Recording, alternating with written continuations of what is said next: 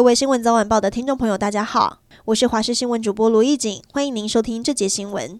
竹北的庄敬六街发生坍塌，停在上头的一辆特斯拉直接掉进坑里。但这已经是附近路段第五次出现天坑的坍塌状况。这附近不但有五星级饭店、学校、商店，还有运动中心，是热闹的商圈，也让附近的居民担心。县长杨文科已经要求建商停工，并进行二十四小时的监测，直到地层掏空原因出炉，才能复工。食品大厂泰山经营权之争还没落幕，龙邦持股泰山已达百分之四十九。日前以过半股东名义，将在五月三十一号召开股东临时会全面改选。但公司派昨天指控市场派的龙邦董事长刘伟龙，在四月二十号的审计会上强行带走担任主席的独董杜英达。刘伟龙今天反驳，当天泰山开董事会跟审计会议，是因为公司要砸三十六亿元买下接口支付四成的股权，要趁开股临时会。汇钱把现金通通花掉，这种偷袭的行径简直就是卖全家的翻版。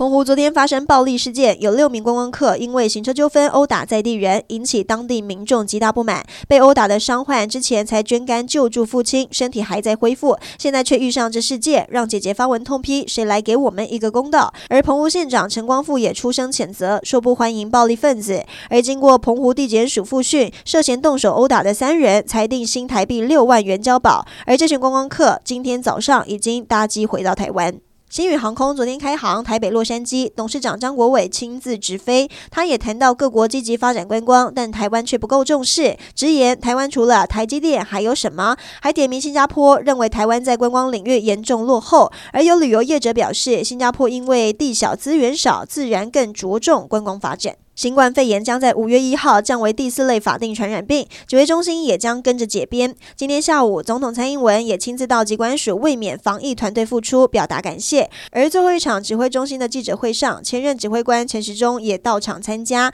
他表示，再次来到会场，百感交集，有痛苦，也有心酸。